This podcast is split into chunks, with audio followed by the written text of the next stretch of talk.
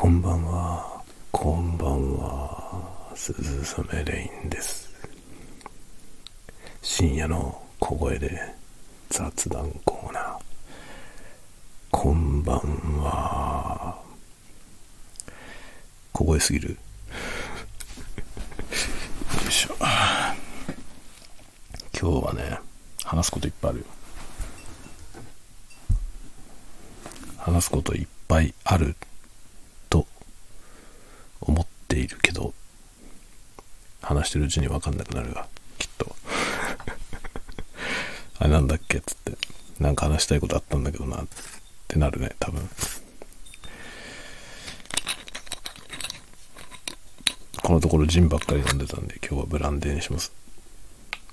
このブランデーはね安物。サントリーの VO 5000円ぐらいのやつです。ありえないぐらい安いよ。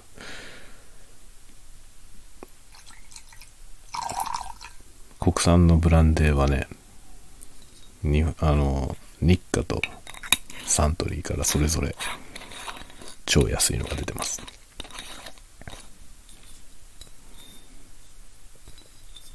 あとはでもそんなに種類がないね。サントリーはこの上に VSOP がありますね。さて何の話だっけ？ほらね。もう分かんなくなった ブランデーの話しただけで分かんなくなるからね、えそんなもんです。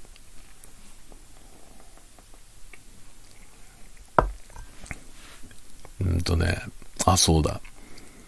話したいことはね大きくは2つあったんですけど2つあってどっちを喋ろうかなって考えていたらね新たに問題が勃発して それも話したくなったわけよ。なのでまずはこの3つ目のやつからいこうかな。当初のやつじゃなくてね。さっき勃発した話。あのね今日ねものすごく久しぶりにゲームをしようかなと思ったのよ。ゲーミング PC だからね。ゲーミング PC でいつもね、動画作ったりしてるんだけど、それで久しぶりに、あの、フォルザーホライゾン4っていうね、ゲーム、もう5が出てんだけど、5が出てんだけど、4がまだ全然やってないんで、4をね、久しぶりに起動したのよ。起動できたんですよ。起動できたんだけど、あのね、ちょっと動かすとね、落ちちゃうんですよ。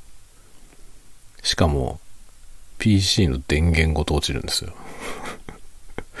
PC が完全に一回シャットダウンするんですよね。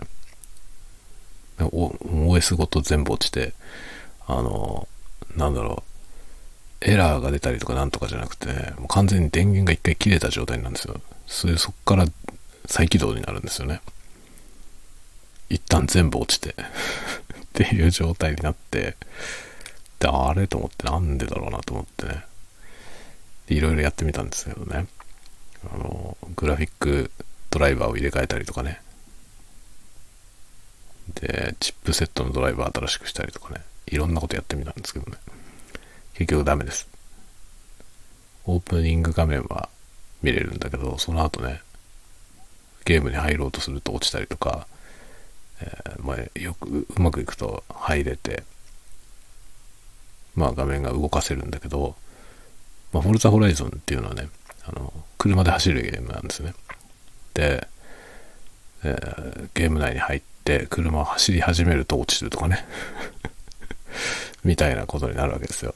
で、なんか大きなもののローディングがかかったりとか、なんかその、グラフィックの処理が重くなった時に落ちてるっぽいので、まあグラフィックドライバーを疑ったんですけどね、グラフィックドライバー一番新しいやつに入れ替えてみたけど、ダメでしたね。何なんでしょうか、これは。もしかしたらね、前に ASMR 撮るときに、あの、ファンの音がうるさいからっつってね、ファンの設定を変えたんですよ。それのせいかもしんない。だけどそのファンの設定をどうやっていじったか忘れちゃって 確かなんかね、それを操作するユーティリティソフトがあったと思うんだけど、それの名前がわかんなくて、検索できないっていう問題が起きてますね。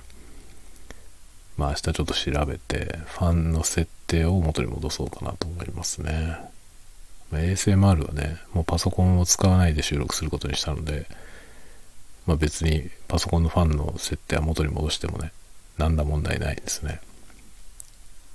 うるさすぎるからさ、ファンが、ファンのノイズがひどすぎて、パソコンを使った録音ができないんですよね。うるさすぎて。なので、まあ ASMR はできないですね。ポッドキャストはずっと撮ってましたけど、まあなんも、あんま問題ないです。っていう感じなんですよね。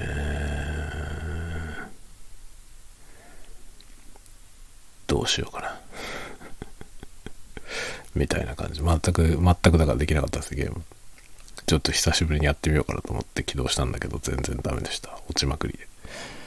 なんでだろうな何が悪いんだろうね。よくわかりません。よくわかりませんが、なんかの問題ですね、きっと。ファンの設定なのかなどうなんだろうなでもファンの設定つっても、その、温度が上がったらね、ちゃんと回転が上がるように設定してるんですよ。その低い温度の時にあんまり回転しないように設定したっていうだけで。で別に回転が上がってる風もなかったんですよね。なぜか落ちます。丸ごと落ちるんだよね。完全に全部落ちて何事もなかったかのように再起動になるんですよね。でも OS 的には再起動してるわけじゃないからさ、その勝手に落ちちゃったものが復旧してるだけなんで、なので異常終了しましたっていう状態になるんだよね。よくわかりません。本当になぜ落ちてるのか。みたいなことがね、さっきありました。それがまあね、発的に喋ろうと思ったこと。あとはね、二つあるんだよ。物欲の話と、えー、今日の出来事。どっちがいい？どっちがいいですか？どっちだっていいよね。どっちがいいですかって言われてもね、困るよって感じだと思いますけどね。まあ、学生さんに会ってきた話とね、欲しいものがあるって話。欲しいものはいつもある。学生にやってきた話するか。あのね、学生さん、まあ学校に出向いて、会社説明会をしてきたんですよね。応募してねっていうね。そしたらね、想定していたよりもはるかにたくさんの人が来て、まあ教室に入りきれないぐらい人が集まってくれてですね、面白かったですね。で別にね、企業説明をして、で質問を受け付けるみたいな話だったんですけど、もう会社に関する質問じゃなくて、まあ、全然授業みたいな 授業みたいな質問がいろいろ来て、で、それに答えてみたいな感じだったんですよね。面白かったですね。結構面白い学生さんもいてね。よかったね。一人ね、変な風に迷ってる子がいて面白かったんですよ。いろいろね、進路をどうするかもやって、もうすごい欲張りな子なんでね、あの、あれもこれもやりたい。あれもこれもやりたいんだけど、どうしたらいいでしょうみたいな。嬉しい悲鳴のやつですね。本人にとっては結構深刻なんだけど。で、あの、非常にね、能力の高い学生だったんですね。で、この間、あの、学生がプレゼンをする就職研修みたいなイベントがあって、それのゲストで僕行った時に、印象に残ってた学生さんだったんだよね。今日いた子がね。それで、えー、すごく絵が上手いんですよ。でね、なんだろうね、ちょいエロ、ちょいエロぐらいの絵を描いてるのね。女の子なんですよ。女の子で、で、そのね、女性のちょいエロの絵を描いてたんだけど、うまいんですよ、めちゃくちゃ。すっごいうまいのよ。それで、なんかね、結構その肉感的なキャラクターのね、絵を上手に描いてたんですね、とっても。で、衣装とかもね、そのキャラクターが着てる衣装とかも、かなり工夫が感じられて面白かったんですね。質感とかもよく描けてたし。まあ基本的に絵がうまいんですよ。でとっても絵がうまいんだけど、どんな仕事をしようか迷ってるというんですよね。で、あれもこれも、これもあれもやりたいみたいな。結構映像に興味があるみたいで、映像のね、コンポジターっていう仕事をやりたいって言ってるんですよね。で、まあコンポジターも多分できると思うんですよ。とてもね、その、絵心があるからね。コンポジターもできると思うけど、まあ正直ね、そんだけ絵描けるんだから、絵を描く仕事をしないのはちょっともったいないんじゃないかなって気がするよって話をしてね。でもまあいろいろあるじゃない？その道がね、道はいろいろあるよって話をしたんですけどね。絵もそのね、すごく質感表現とかも上手だし、綺麗に描けているんですよ。イラストレーションとしてとってもいい絵を描いてるんですけど、作画のアニメーターもね、やってみたいとか言うわけ。で、作画のアニメーターだとね、あの、描くのは線画だけだから、その、質感の表現とかね、まあ塗りの部分、色の塗る部分のテクニックは、まあ、ほぼいらないんですよね。で、そういう話もしてね。まあだから、そのデッサンがちゃんと撮れてるし、上手に描けてるから、あとは動きをね、動きのそのタイミングとか、あと、あの、演出的なね、カメラに対してのその、レイアウトとかね、そういう感覚をちょっと磨いていけば、加減じゃないっていう感じだったのよ。だからアニメーターでも別にね、目指して目指せると思うよっていう話をしたんだけど、だけどそれはやりたいこととどうなのっていうことで、ね、嬉しい悲鳴だよね。だからね 本人はめちゃくちゃ悩んでました。やりたいことがいっぱいあって。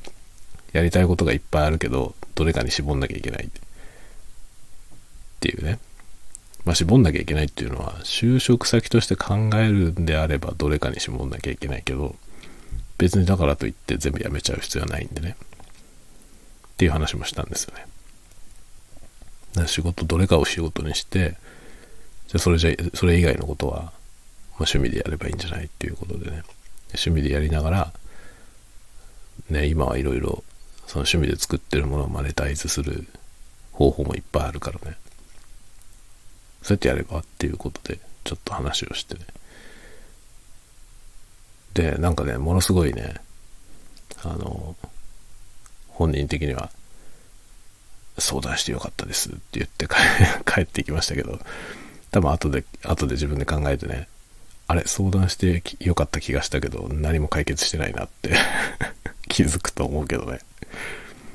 全く何の結論にも至んなかったんで、えー、ただね、まあ、ね、いろいろ考え方はあるよっていうことで、まあ、いろんなことちょっと調べてみたらっていうね、ことは言いました。絵の仕事はね、いっぱいあるからね、いっぱいあるんだけど、求められるスキルがちょっとずつ違うんですよね。だから絵の上手い人だったらどれでもできるってことでもないのよね。これに向いてるそのスキルとこっちに向いてるスキルはちょっとずつ違うよっていうのがあるので、まあ、でもね、基礎力が高いんで、どれでもね、これをやりたいって言ったらそれに必要な能力を磨いていけばいいだけなんで、その元の基礎ができてればね、割となんだっていけるんじゃないかなっていうことはありましたね。そんな話しましたね。っていう感じの、ちょっと変わった子でした。面白かったです。そういうね、ちょっと変わった子が面白いよね。いるんだよね。必ずいますね、毎年。あとね、今日気づいたのはね、あのー、優秀な人ほど自信がない。でもこの現象はあるよね。あのー、よく勉強する人ほど自信がないよね。っていうのはね、あの、なんていうのかな。だから、その、なんて、無知な人よりもね、たくさんの知識を持ってる人の方が自分の無知を知ってるんですよね。これなんか多分何でもそうだけど、学べば学ぶほど自分の学んでない領域の多さを知ることになるじゃないですか。あの、井の中の数って言葉はすごくよくできてると思うんですよね。あの言葉は見事だと思うんですけど、あの、自分の見えてる範囲が狭ければ狭いほど自信は持ちやすいんですよね。で、ひとたびその外に目を向けるとね、自分の小ささを知ることになるんで、みんな、ね、自信なくしちゃう人が多いんですよ。多いんですよね。だからそこが難しいんですよね。結構何人かにね、そういうアドバイスはしました、今日。すごい自信ない子がいっぱいいたからね。で、そのみんなね、すごい上手な人ほど自信がないんですよ。よく知ってるからだと思う。その外側のことをね。自分なんかよりもっとすごいやつはいくらでもいるってことをよく知ってるから、自信を持てないんだと思うんですね。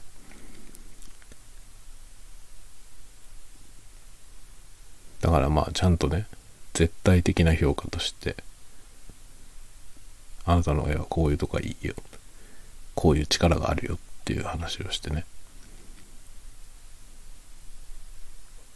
だけどまあここら辺がちょっとね、もうちょっと磨くといいかなとかね、そういうようなアドバイスをしたりして、で、自信がないって言うからさ 自信がないって言うから、それは世界をよく見えてるってことだよって話をしてね。それを、そのことを自信にすればいいんじゃないのって言ってね、あなたはよく見えてると思うよって。だから自分よりすごい人がいるっていうことをね、よく知ってる。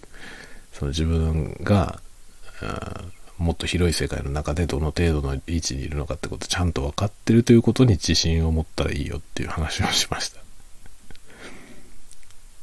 それはね本当にそういうことなんですよね世界が広く見えていけば見えていくほど自分の身の程ってものが分かってくるんで、まあ、どうしてもねその盲目的な自信は持てなくなってきますよね。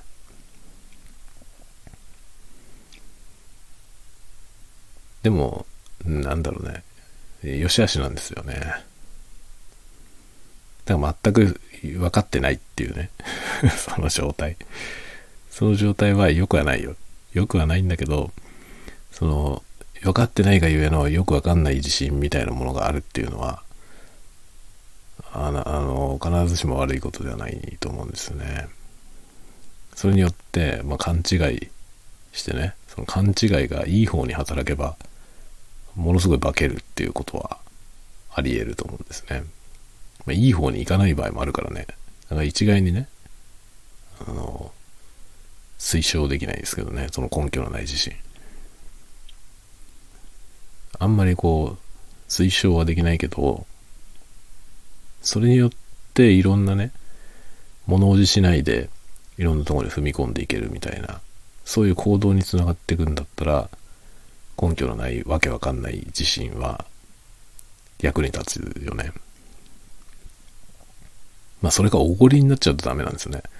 おごりになっちゃって、ね、自分はすごいと思っちゃって、で、努力しなくなるっていうのは最悪のパターンなんですけど、まあ、前進し続けている限りにおいてはね、意味わかんない自信でもあった方がいいような気がしますね。ただそういう人が急にね、その、世界の広さを知った時に、折れちゃう人もいるんだよね。今までこう、鼻高々でやってきたものが、そんなん全然大したことなかったっていうことを知っちゃった時に、もう再起不能なぐらい潰れちゃう人も いるから難しいんだけどね。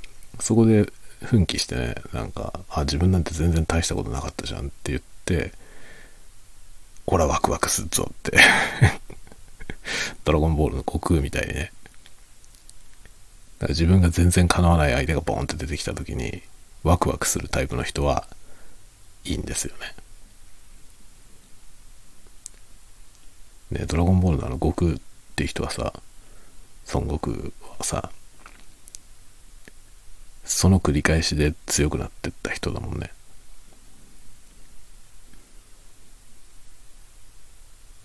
別に強いやつではなかったんですよね、最初はね。まあ人間じゃないけどさ、彼は。彼はそうだけど、でも、最初はね、あの、拳銃撃たれたりしてましたよね。あの、ブルマと最初に会った時にね、拳銃で撃たれて、いてとか言ってましたけど、要は、あの、ブルマの放った弾丸を避けられなかったんですよね。悟空は。その程度だったんですよね、最初。まあ、そのまともに食らったけど、生きてましたけどね。全く傷一つ負わないっていうかね、いてとか言ってましたけど。まあそういう感じだったんで、あの弾丸をね、避けたりとか受け止めたりできなかったですよね、最初ね。その程度だったんだけど、まあその常に自分の限界よりもちょっと強いやつと戦ってきたでしょ。それで今なんかよくわかんない 力のインフレの向こう側に行っちゃったんで、なんか超人的すぎることになっちゃいましたけどね。あの、悟空の精神性はとても重要ですよね。自分より強いやつを見てワクワクするっていうね。ボコられて。ボコられてひどい目にあって。それにワクワクするというね。世の中にもっとすげえやつがいた。俺なんてまだまだじゃんっていう状態からのそのねワクワクするよっていう感覚がやっぱり強くなる人の基本ですよね。と思うね。そういう感じだったらいいいいよね。そうそういう人少ないけどね、今。今ものすごく少ないので、まあ結構ね、気を使うんですよ。どういうアドバイスするかはとても気を使いますね。何しろね、あの、前を向いてもらわないことにはさ、どうにもなんないから、なんか前向きな気分になれるようなことをね、なるべく言いたいなと思うんですよね。で、逆に胃の中の蛙タイプの人もいたのよ。それはちょっと同行してて その人もすごい同行してて、まあ、あのあのタイプもね、もう必ずいるんですよね。一年に一人ぐらいは必ずいるんですよ。あの辺、あの辺とのタイプの人。それも扱いに困るんだけど、でも必ずいるね。そういうタイプね。あの、なんだろう、全く話にならないレベルなんですよ。そのスキルがね。話にならないレベルなんだけど、わりかしいけてると自分では認識してるんですよ。それよくわかんないんだけど、そのどう何を根拠にそう思えるのかが僕にはよくわかんないんだけど、そういう感じなんですよね。で、一応その就活に向けてのアドバイスを受けに来るんだけど、もうそもそも自分の描いてるその絵がね、全然話になってないということに気づいてないのよ。それはさ、絶望的なんですよね。要するにその、なんだろう、自分が描いたものかどうかということは置いといて、一旦離れてね、目の前にあるその絵がね、どういうレベルのものかっていうのを正しく評価できないってことはさ、まつまりは絵心とか全くないってことなんですよね。それに気づいてないという状態なんだよね。だからまあなんだろうね、そのね、まあ本来的にはさ、その、正当にジャッジするならね、いや、あなたの絵は話になってないよって いうことなんだけど、そうは言えないじゃない。もう多分その二度と、二度と浮かんでこれなくなっちゃうと思うんだよね。そのまま沈んでって。なので、前向きなことしか言わなかったけどね、前向きな方向で、いろいろね。でもね、結局のところ、そのね、一生懸命ね、前向きな要素で話して、でしかも、その、まあ、致命的に問題がある部分に関してもさ、その、なんていうの、話になってないよっていうことじゃなくて、そのね、考え方の部分、こういう発想で書いてるんじゃないのって言って、ね、それだと違うよっていうことで説明をして、で、なんかそしたらね、その同じようなことをね、先生にも言われた、担任の先生にも言われたって言ってて、でしょって言って、なんかみんな多分そう思ってると思うよっていうことで言ったんだけど、どうも納得しないんですよね。納得しないのよ。で、結局、その、なんていうのかな。どうすれば、そのね、まあ、就職活動のためのさ、そのポートフォリオ、就活で送る応募資料のね、ポートフォリオを持ってきて、それにアドバイスをくれって話で、まあ、他の学生もいっぱいね、持ってきてくれた人がいっぱいいたんですけど、その中の一人だったんだけど、そのね、なんていうのかな、応募するのにあたって、あとどんな作品を足せばいいかと。っていうことなのを質問してんだよね。とどのつまりはね。なんだけど、そもそも今の状態だとどこへも受かんないんだよ。その作品のね、レベルが低すぎて。なんだけど、本人はそのことが客観的に見れてないので、わからないわけなんですよ。わかんないんだけど、どうしようかなって感じなのよね。どうしようかなっていう。で、自分の絵が話になってないことが分かっている子もいてね、そういう同じくらいのレベルの人でも、ちゃんと分かってる人の方が多いんですよ、普通は。なんだけど、その人はね、分かってなくて、分かってない上に何を言っても察しないんだよね っていう感じでさ、どうしようと思って。あででも話、全然話になんねえよって言ったら終わると思うからさ、それは言えないじゃない。どういう風にすればいいんだろうと思って、このタイプと思ってね。で、一生懸命ね、なんかこう、導くようなことを言ってみたんだけど、結局ね、その、自分はまだまだ全然話になってないから、もう結構根本的に頑張んねえとやべえぞっていう風には全くいかないのよね。その思考回路が。でね、そういうタイプも今までにもいっぱい見てきたからさ、難儀だなって 思いましたけど、まあ正直なところ、そのね、なんだろう、根本的なメンタリティが変化しない限り変わらないんだよね。そういうタイプの人は進歩しないんだよね。これは本当にね、なんか気の毒だけど、そうなんですよね。そういう感じなのよ。この人たちをどうやればいいんだろうっていうのは本当わかんないね。まあ、7、8年、8年、9年ぐらい、足掛け9年ぐらい学生をね、教えてきましたけど、そのタイプの客観的に自分のレベルをジャッジできない、できなくて、で、いろいろ言われても、それに対して、その、なんていうの、堅実にアプローチしていくって発想がない。その現状のままで何とかして潜り込むことしか考えてないというね。できるわけないじゃんっていう話なんだけど、そこに至らない頭がね、そっちに向いていかないっていう人なんですよ。その何年前に、毎年一人ぐらいはいる。で、結局のところさ、どうすることもできないから、そのまま終わるんだよね。結局就職活動はするけど、受かるわけないからさ、受かんないんですよ。あの、ああいうのどうすればいいんだろうと思って。本当にね、本当にどうしようもないんだよ。救えないんですよね。その客観的に自分のレベルを評価できない。それは本当に難しい問題だよね。そのどのくらい足りないかってことが全然分かってないので、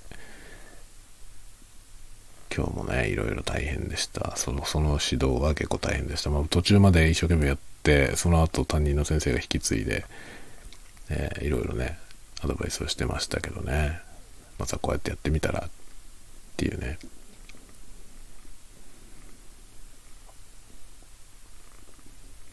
なんかだからさ、その、なんていうの、例えばね、いろいろアドバイスをしたんですけど、例えば、なんだろうな、アニメーターになるならね、あの、どんな絵でも、どんな向きでも書けないといけないから、めちゃくちゃ練習しないといけないのよね。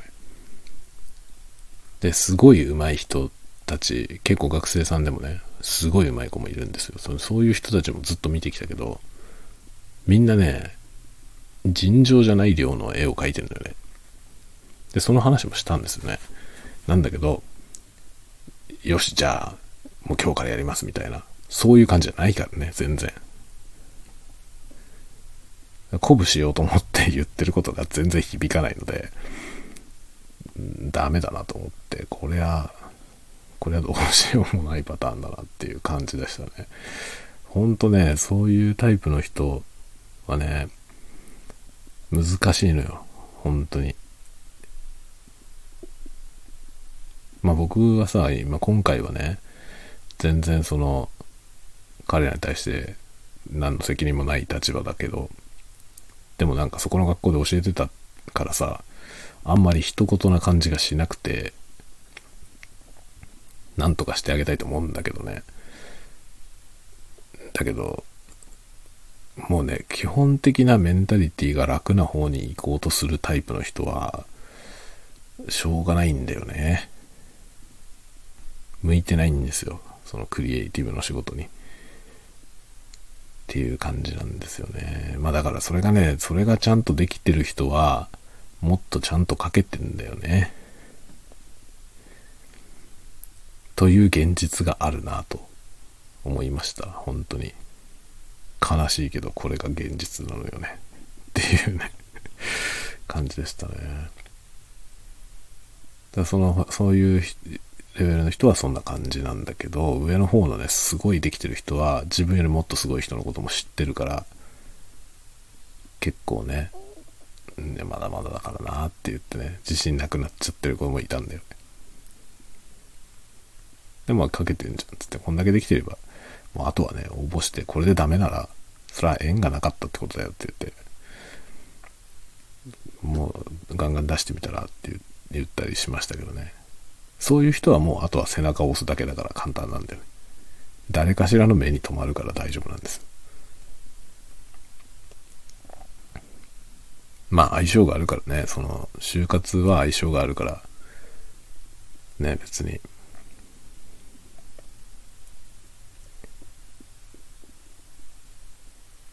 いいんだよっていうこともね、言いましたけど、な去年、去年、一昨年もうちょっと前か。僕がまだ教えに行ってた頃にもね、まあ、べらぼうにうまい子いたんですけど、べらぼうにうまくて、でも、就活でね、第一希望のとこに応募したら落ちたんですよ。あるのよ、本当にそういうことが。で僕も分かんなかった。なんで落ちたのか。でなんで落ちたのか分かんない、からそのね、その子も何が悪かったんだろうなって言って、泣いてたからさ。本当にね、なんか気の毒で、まあでも別に何も悪くないよって言って、その作品はね、十分もレベルは高いからね、本当に相性の問題だと思うよって言って、その、向こうが求めてる何かとずれてたんじゃないっていうことで、そういうことはね、往々にしてあるから、ね、それで別にあんまりへこみすぎる必要はないんだけど、それもね、今日もみんなに言ってきました。何の要素がずれてるかはわかんないからね。だから、必ずしもその、書類選考で落ちるってことが、そのあなたの作品のレベルが低いってことじゃないよっていう話はしました。こんなレベルのものが落ちるのっていうものが平気で落ちるからねって言って。でもそれが別の会社ではね、採用されたりするよっていう話でね。でそれも必ずしもそのね、あの、大学入試みたいなものと違うからさ、そのこもっとより、より入るのが難しそうな会社の方に合格して、もっと下の方の会社、その下請けのちっちゃいところとかね、そういうところで落ちたりすることもあるよって言って。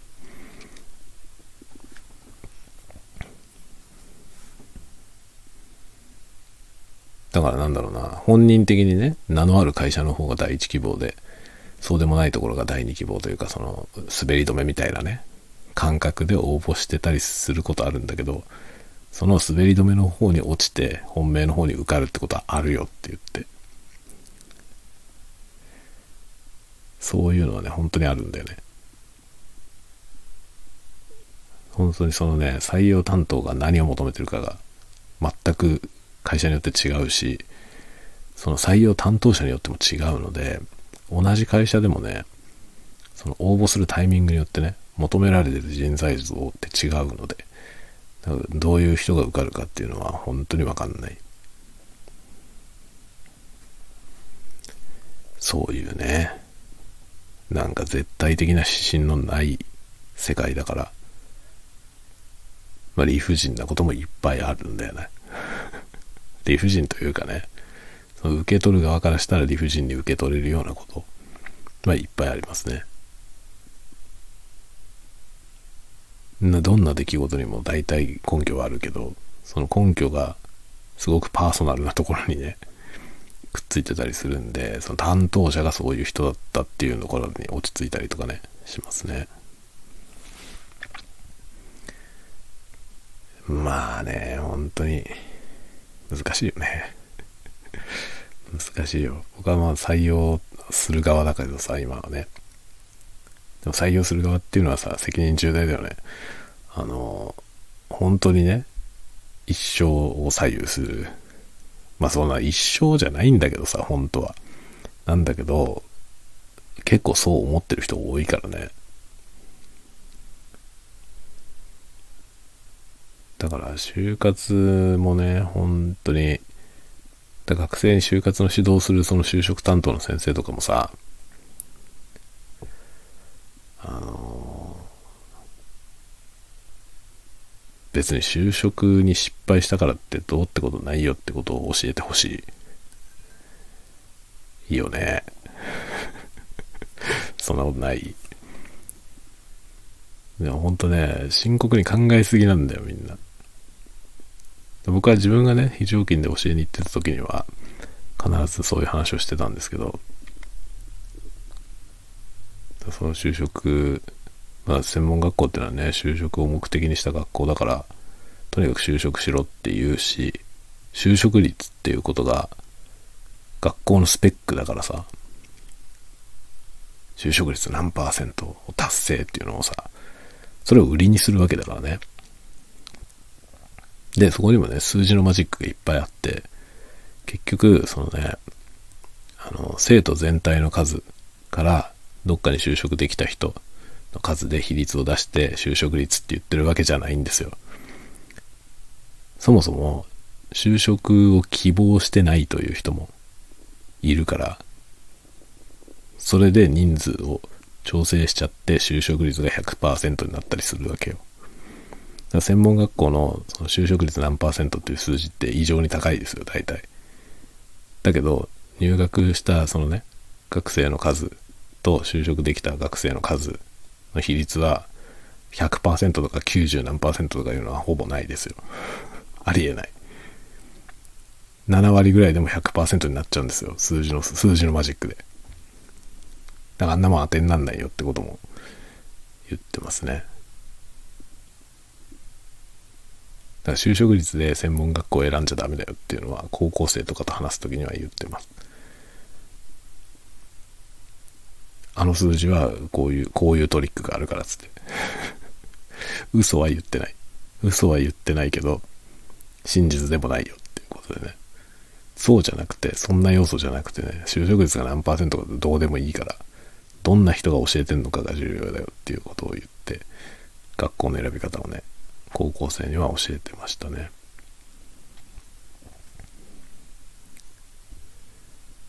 そんでね、本当にね、何が何でも卒業する時には就職が決まってないとダメだと思ってる人が本当に多いんだけどさそんなことないからね全然僕なんて初めて就職したの30だからねもうみんなと同じぐらいの年の時はもう何にもフラフラフラフラしてて借金しかねえ とかいうねそんな話もしたりしてましたね、学校では。本当はね、専門学校のね、一番の目的は就職させることだから、就職できないからできなくても別に死にやしねえよっていうことをね、そんなこと言っちゃダメなんだけどさ、本当は。もうちょっと気楽にやれって言ったりすることもありましたけどね。いやそれはね、ダメなんだよ、本当は。何が何でも就職しろって言わなきゃいけないんだけどさ。だけどそんなことないじゃん。そんなことないか、ないし、別に失敗したからってどうってこともないから。別に今時ね、こんだけ豊かなね、まあ不景気だけどさ、不景気だけどまだまだ豊かでしょ。ジャパンは。そこら辺で飢えた人がのたり死んだりしてないからね。卒業する時に就職できてなかったからといって、それでのたれ死んだりしないんですよ、全然。そんなにひどい国じゃないんですよ、まだ。いろいろ、いろいろな部分は終わってると思うけど。いろんな部分が終わりすぎてて、ひでえ国だなとは思いますけど、でもそこら辺でのたれ死んでる人が転がってたりはしないからね。いろいろね、いくらでもまだ、しかもみんな若いからね、二十歳とかでしょ？卒業する時で二十歳とか21でしょ？そんな人たちがね、そんな就職できなかったぐらいでね、急にもう絶望的な未来が待ってたりしないからね。そのね、そんなに絶望する必要ないよってことも、なんか伝えてほしいね、学校は。だからおかしなことになっちゃう人いるのよ。気が狂って。本当に。なんでそんなになっちゃうのかなと思うけどさ。でも彼らにとってはそれぐらい深刻なことになっちゃってんだよね。そんなもの全然大丈夫だよって伝えたいですね。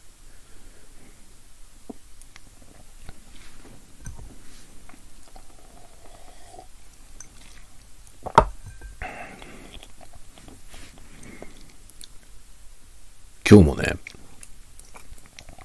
一人なんですよ。すごい質問、何でもね、どんな質問でもいいよって言って質問を受けたら、一人ね、恐る恐る手を挙げて、それは男の子でした。男の子だったけど、恐る恐る手を挙げてね。で、自分は今ね、作画のアニメーションを勉強してこの学校に入ったんだけど、その CG をね、やってみたいと思うんだけど、今からでもできますかって 本当にね、深刻な顔して聞くんですよ。今からでもできますかって。19歳とかの子ですよ。19歳とか20歳との子が、ね、今から CG をやりたいと思うんだけど、今からできますかって 言うからさ、もう君は何歳でそんなこと言ってんのと思ったよ。本当に。できるだろ、何でもって。もうめちゃくちゃ若いんだからさ、つって。何だってできるよ、つって。そんなのって可能ですかって言うからね。いや、いくらでもできるよって言って。だって若いじゃん、つってね。でも僕の年からでも別にね、できるからね。40歳からでも50歳からでも別にやればいいと思うんですよ。やってできないことはない。まあ、できないこともあるよ。できないことはある。僕がよく引き合いに出すのは、僕が今の年から F1 ドライバーになるのは無理っていうことは言いますね。F1 ドライバーとか宇宙飛行士とかになるのは無理ですね、今からは。もう年がいっちゃってるからね。で、た、まあ、確かに F1 ドライバーになろうと思ったら、二十歳から始めたら遅いね。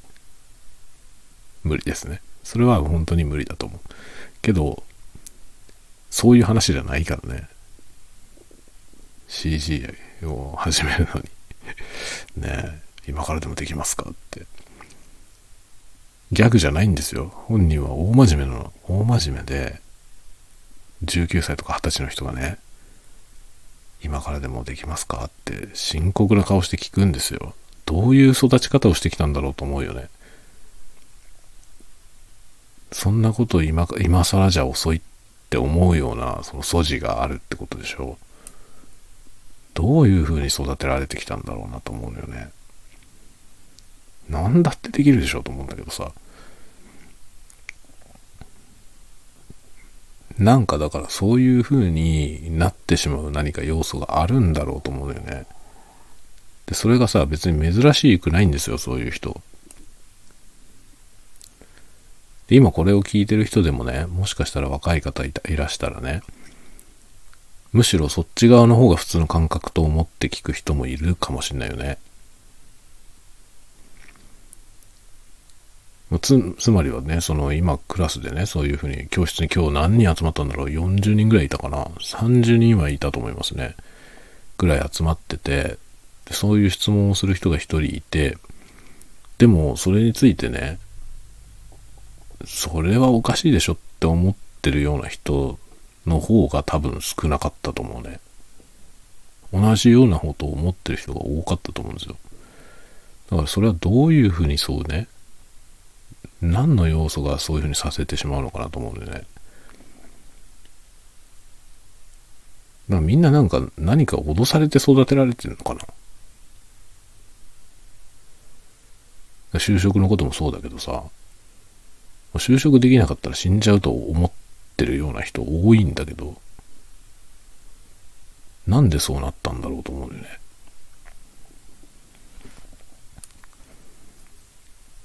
なんかね、本当に、苦しい育ち方をしてきてるんだろうなと思うよね。まあ一つにはね、前僕どっかで書きました。多分文章に書きましたけど、失敗してないってことなんだよね。失敗をさせてもらってないんですよね、今の人。若い人ね、特に。特にその、いい子ほどね、いい子ほど失敗してないのよ。それはでもね、ちょっと不幸、不幸なことだと思うね、僕は。19とか20歳ぐらいのその専門学校に入ってくる子で、自分の今までのね、人生の中でね、でっかい失敗とか挫折とかそういうことめちゃくちゃ恥かくようなこととかしてないんです。それをしないままそんなね、二十歳まで来ちゃったら、怖いよね。踏み出すのが怖くなると思いますね。失敗したらどうしようと思うじゃん。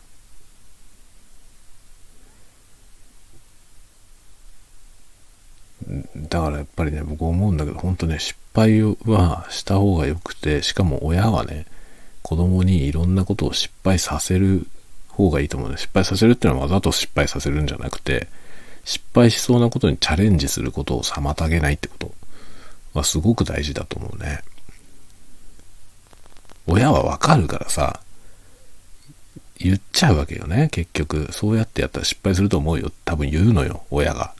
親御さんがね、言ってるし、転ばないように、ね、まあ、転ばぬ先の杖って言葉あるけど、転ばないように転ばないように育ててるわけよ。怪我しないように、怪我しないように。もちろんね、なんか致命的な怪我するようなことは困るからさ、そそれを避けさせるってことは大事だと思う。だから守んなきゃいけないと思うけど、すり傷すらも許さないみたいなね もう転ばないように、転ばないようにってやるから、転んだことない子が生まれるわけよね。転んだことない子は危ないよ、本当に。転んで転んで覚えるわけだからね、その体の使い方をね。転んだことない人は、失敗した時に大怪我するのよね。その怪我を回避する方法を知らないから。それが文字通りの意味でもそうだし、あの比喩的な意味でもそういうことが起きてると思うんですよ。転び方を知らないっていうことが。だから何でもかんでも先回りしてね、セーフティーセーフティーって育てちゃうからああなるんだと思うのよね。だからどこまで守る必要があるのかをね、ちゃんと親御さんがちゃんとしないと、あれは多分ね、過保護によるものだと思うね。あの恐怖心。踏み出せないんですよね、みんな。あれはね、もったいないと思うね、本当に。もったいないし、もう今、今からでもいいから、早く一回失敗しろと 失敗したり挫折したりしろって思うね。それでも別に全然大したことないっていう経験をしないとね、もう踏み出せないんだよ、本当に。怖くなっちゃって。早く挫折した方がいいし、早く失敗した方がいい。若い、若いければ若いほどいいよね。失敗の体験はね、若いほどいいと思う。若い時に失敗しまくってるからさ、僕なんか。若い時にっていうかもうちっちゃい時からね、失敗しまくって、まあ僕はその、前にね、どっかお昼で話したと思いますけど、あの、中学受験をしてね、中学の受験した時に第一志望校に落ちたんだよね。それが挫折の最初だったんですよ。でもその時大丈夫だったっていう経験をしてから、別にチャレンジしてダメならダメでね、ダメでも別に死にやしねえっていう感じになれたんですよね。だから挑戦することが怖くなくなりましたよね。だって失敗しても大丈夫だもん。失敗してもいいやっていう雑な取り組み方をするってことじゃないですよ。そうじゃなくて一生懸命やって、ね、成功させようと思ってもちろんやるんだけど、その結果失敗したとして、それでも別に大丈夫っていうね。もちろん悔しかったり、悲しかったりはあるよ。あるけど、また次があるじゃん。って思えるから挑戦できるんですよね。それがさ、その失敗したらもう後がないっていう、もう失敗はできないみたいな思ったら、それはもう硬くなっちゃうしさ、挑戦することも恐怖になっちゃうし、なんかそういうことなんじゃないかなと思うんだよな。親御さんの教育の問題じゃないかと思うんだよね。それがね、みんな多いよ。本当に。で、優秀な人ほど、もう、かわいそうなぐらいね、怖がってるんですよ。だって全然大丈夫だよって言って、今日はいろいろね、背中も押したし、まあだからそれでね、なんか、応募するにあたってさ、困ったりとかね、自信が持てなかったりするんだったら連絡しといてっていうことも言って、その都度背中押してあげるよって言ってね。大丈夫で行けっつって言ってあげるよって言って。本当にね。そんな感じですよ。もう19、20歳の子がね、今から、今からやってもできますかねって。できますかねと思ってやってみればいいだろうと思うんだよね。やってみてできるかどうかじゃない今からやってもできねえかなって思っちゃうんだよね。もう遅いかなって。二十歳でもう遅いなんてことないだろって思うんだけどさ。みんななんかね、そのね、何歳までにどうとかいうこと言い過ぎんじゃないのかな、きっと。別にいいじゃない。二十歳から新しいこと始めればいいじゃないと思うし。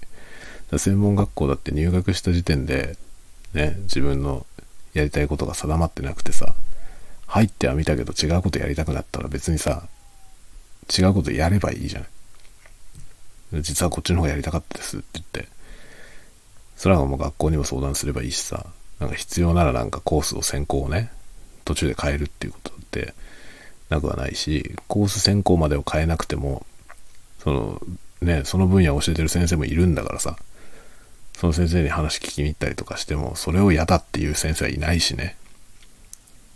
お前の学科の話じゃないから、ね、お前には、の質問には答えないみたいな、そんな先生いないからね。どんどん聞けばいいと思うし。なんだかね。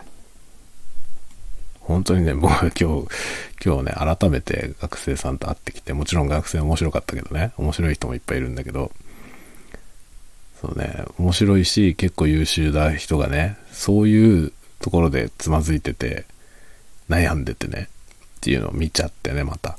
ああ、やっぱりこういう子って多いんだなと思いましたよ。それは本当に悔しいんだよね、僕は。なんでこんな風になっちゃってんだろうなと思うのよ。あなたはもっとずっと自信持っていいと思うよって思う人がさ、踏み出せないっていうね。ダメ元ってできないんだよね。本当に。だかまあ就職の話もいろいろしたけどさ、その、こういうクリエイティブの業界をさ、その第一志望のとこに落っこちたからといってね、その会社に二度と一生行けないってことじゃないよって言って。その新卒で落ちても別に、ね、違うところで経験値を積んで、中途採用枠でね、途中から転職したっていいじゃんって言って。だってあそこの会社にいた人がね、今どこにいんのっつってこっちにいるよ。なんかあの人ここにいるらしいよとかね。狭い世界ですから、よく聞こえてきます。うちの会社なんてね、辞めて別の会社に行って、出戻って戻ってきたやつとかいますよ。あまりにもその出戻って帰ってくるまでのサイクルが短すぎて、上司に怒られてる人いましたけどね。お前こんなにすぐ戻ってくんだったらやめんなっつって怒られてる人いましたけど。そんなこともあるぐらいだからね。本当に。新卒の採用で別にね、希望のところに入んな入れなかったからといって、もうお先真っ暗みたいな、なる必要は全くないよね。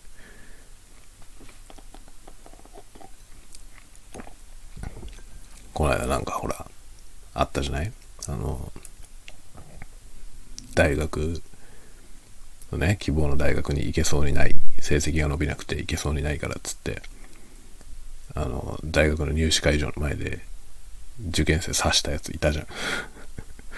もうわけわかんないけどさ。でも僕あの心理はわかるんだよ。そうなっちゃうような育て方をしてんだよ。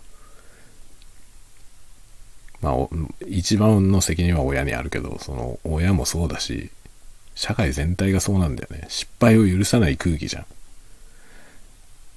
よくないよね、本当に。失敗したら終わりっていうさ、そんな中でやってるからみんなこうなるんですよね。だから失敗が怖いから狂っちゃうんですよ。そのどうしてもこれはもう失敗を避けられないってなった時に気が狂って自暴自棄になるんですよね。そして狂気の行動に走るやつが出てくる。もう失敗を許さないからだよ。社会が。失敗したものを抹殺するような空気になってるからです。だから誰も、そのね、おおらかな気分で行動できないんですよね。だから前にもね、ちょっと話したけど、あの、進級審査だったかな？なんか学校のね、作品の審査のに間に合わなくて、その作品が間に合ってなかったのかな？彼は。ね、それ、それで気が狂って学校に放火したやつがいましたけどね。でもだからもうそれはしょうがないね。そんなことにしちゃったらもうおしまいじゃん。それによってもう彼は人生が終わりましたけどね。あの、なんかだから捕まったでしょ、きっとね。そう、そういう風になっちゃうんだよ。失敗が許されてないと思ってるから。良くないよね。僕は本当に良くないと思う。この、この空調は。失敗したら終わりっていう風潮は本当良くないと思うよ。そんな風にしちゃって、いいことなんか何にもないよね。失敗を許さなかったら誰も失敗しなくなるんだったらいいけどね。違うよね。失敗をしなくなるんじゃなくて、失敗しそうなことをしなくなるんだよ。だから人は前進しなくなるんですよ。失敗に寛容じゃないからなんだよな。だからみんなこういう風になっちゃうんだよ。若い人を見てると本当に悲しくなるよ。だ失敗していいよって。もうひたすらひた失敗していいよって言ってる僕は。だから会社でもね、あの、若い人たちに、とにかく失敗を恐れんなっつって、どんどんやれと言ってますね。何をやろうとしてるかを、そのね、ちゃんと報告してやれと。それでね、上司がね、ゴーサインを出して、それで失敗したらそれは上司の責任だから。いいんだから別にって言って、君が責任取んなくていいんだから。その代わりちゃんと話を通してやればいいんだって言ってね。俺はこういうことに挑戦したいんだってっておお、いいじゃない、やれって言ったら、やれって言った上司の責任だからね、失敗してきてることになってもね。それでいいんですよ。そういう立場だから。責任取るべき立場にいる人は責任を取るポジションだからその分の給料をもらってんだよ。なのでいいんです。ね大いにやって責任取らせればいいんだよ。上のやつに。本当にそうなのよ。ただしそのね上の人が責任取るからその人に全部開示した状態でやらないとダメなのよ。そしたらね、まずそうなところをちゃんとアドバイスしてくれるから、その、こういうふうに、ここを気をつけてやれよ。言ってくれるんで、わかりました。つって、あとは存分にやればいいんですよ。でその後、結果ひどいことになっても、しょうがねえなっつって、尻拭いしてくれるからね。そういうことなんだよな。それをね、ちゃんと若い人に伝えていかないと、本当にみんな萎縮して何もしないから。専門学校があんなんじゃもうどうしようもないんだよな、本当に。勢いのあるやつもいますけどね。いますけど、優秀な人が萎縮してるのは本当にもう見るに耐えない。いいよ、もっと存分にやってって思うけどね。いつからこういう世界になったんだろうね。こんなになんか失敗に対して不寛容な世界になったのはいつからなんだろうね。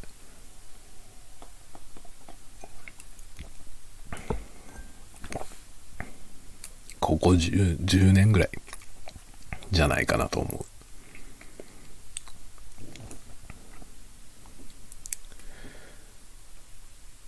う。いや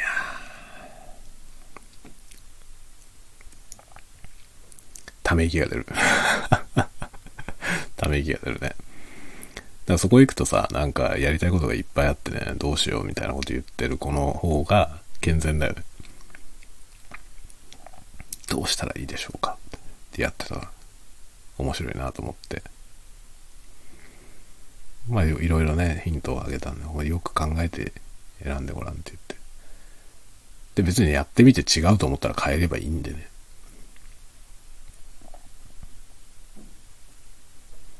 まあその子はね相談してよかったっつって帰っていったんでまあ面白いことになっていくでしょう。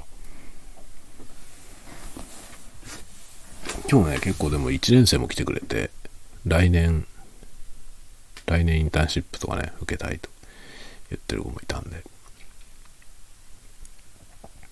いいですね。若いっていいですね。若い人たちとこう話をするとね、やっぱ元気をもらいますね。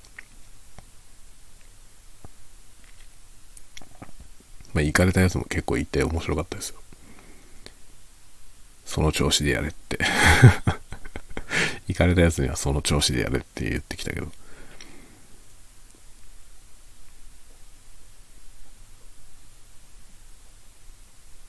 なんかほんとね、みんな、幸せになってほしいね。もうね、お父さんの気分なんだよ。10代の人とかさ、10, 10代、20代のさ、前半ぐらいの人と話すとね、もう本当にお父さんの気分。なんだろうね、本当にね、全然知らない人なんですよ。全然縁もゆかりもない、今回初めて知り合った学生さんなんだけど、もう心からね、彼らの幸せを願うのよね。なんだろうね、この感覚。本当に面白いですね。全然赤の他人なのにね、赤の他人なのになんかもう本当にね、心底僕はあなたに幸せになってもらいたいと思うのよ。そういう子たちと話してると。なんか本当に子供、自分の子供みたい。頑張ってって もう心から応援してって感じですね。だからもう何でもね、悩んでたら聞くよって言っちゃうよね。僕の仕事でも何でもないんだけどさ。それは それは全然僕の仕事じゃないんだけど。今日もだから仕事の内容とは全然違うことを喋ってきたよね。ま質問、何でもいいよって言ったからさ、質問。本当に全然違う話の質問いっぱい来て。本当はさ、会社のね、ことを質問してもらうコーナーのはずなんだよ。会社説明をしての質疑応答だから。まあ、例えばさ、その、あの、ちゃんと休めますかとかね。その週休2日って書いてあるけど、実際どれぐらい休んでるんですかとかさ、あるじゃん。残業どれぐらいありますかとかさ、その就活で応募するにあたって聞きたいことってあるじゃん。そういうのに答えるつもりでいたんだけど、全然そうじゃない話 がいっぱい来ましたね。もう技術的なこととかね、いっぱい質問が来て面白かったです。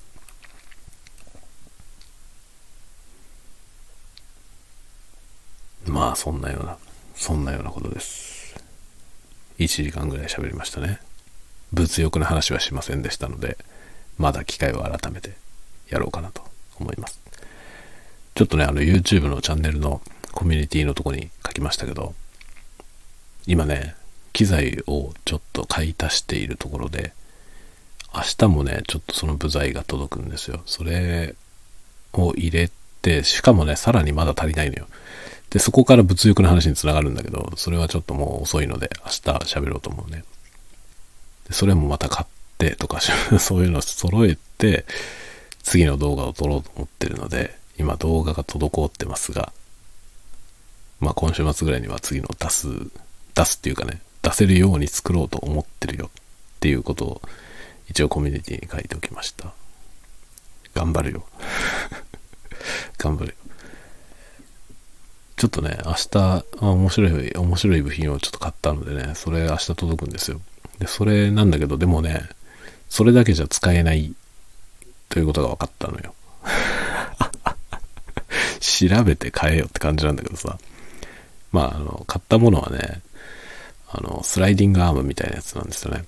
三脚の上につけて、あのカメラをね、もっとよりいろんな角度でセッティングできる部品なんですけど、それだけじゃダメで、その先にね、カメラを固定するための雲台を買わなきゃいけないっていうことが、後で分かったのよね。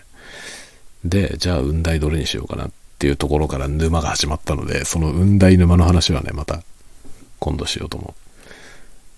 だから明日部品届くんだけど、それ、スライディングアームだけ届いても多分カメラをつけられないので、まだ撮影できないんだよね。雲台買わないと撮影ができない。だから雲台をこのね、今週の土曜までに買って、まあ土日には撮影して編集して出せるようにしたいなと思っている。思っているけど、ちょっとね、在庫があるかどうかとかそういうことに左右されちゃうので、予定通りできるかがちょっと分かりませんが、まあやろうと思っています。そんなこと。以上でございます。以上ってこともないけどね。なんか、お酒飲みながら喋ってたんで、まともに喋れてたのかどうかがよくわかりません。ろれつが回ってないかもしれないし、同じことを何回も言ってる可能性もあります。こいつ大丈夫かなと思って聞いてくれた方がいたら、ありがとう。心配してくれてありがとう。大丈夫だよ。お酒でやられてるだけなんで、元気です。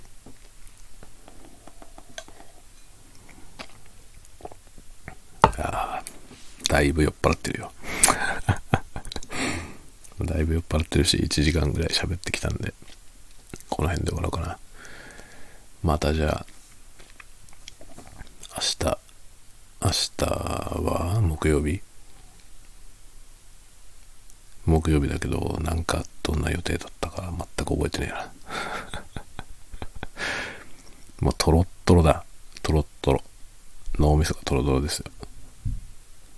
脳みそがトロトロな状態は ASMR の目指すところで、だからメルティングブレインとか言ってる動画書いてる、作ってる人もいるからね。もう今僕の脳みそはメルティングなんで、この状態で ASMR 聞きながら寝ると、まあ、ゾワりながら ゾワりながら脳が休みに入っていくと思います。最高だよね。気持ちよすぎるよね。ASMR 大好きですね。ちょっとね、また ASMR 動画の方を頑張って作ろうと思っています。あのね、この間、日本人のね、ツイッターでね、日本人のその ASMR の動画を集めて紹介してるようなことやってくれてる人がいて、その人の、なんかその人がね、あの、50個質問をね、作って、これを動画のネタにしてくださいみたいなことを言って配布してたんですよ。で、それ一応受け取ったんだけど、50個の質問を確認したらね、なんかね、多分若い人向けなんだよな。若い人向けだし、日本の、日本人向けのコンテンツを作ってる人たち向けっぽい内容なのよね。なので、まあ僕は多分対象外だと思うんだけど、一応もらったので、それの質問のね、質問に答える動画を作ろうかなと一応思ってんのよね。思ってんだけど、多分僕ずれすぎてて その質問のターゲットからずれすぎてて、多分想定してるのとだいぶ違う映像になっちゃうなと思うんだけどね。でもそれはちょっと撮ろうと思ってます。ので、なんかそのささやきでえー、質問に答える動画を次は出すと思います。その後、この PCM レコーダーの紹介みたいな、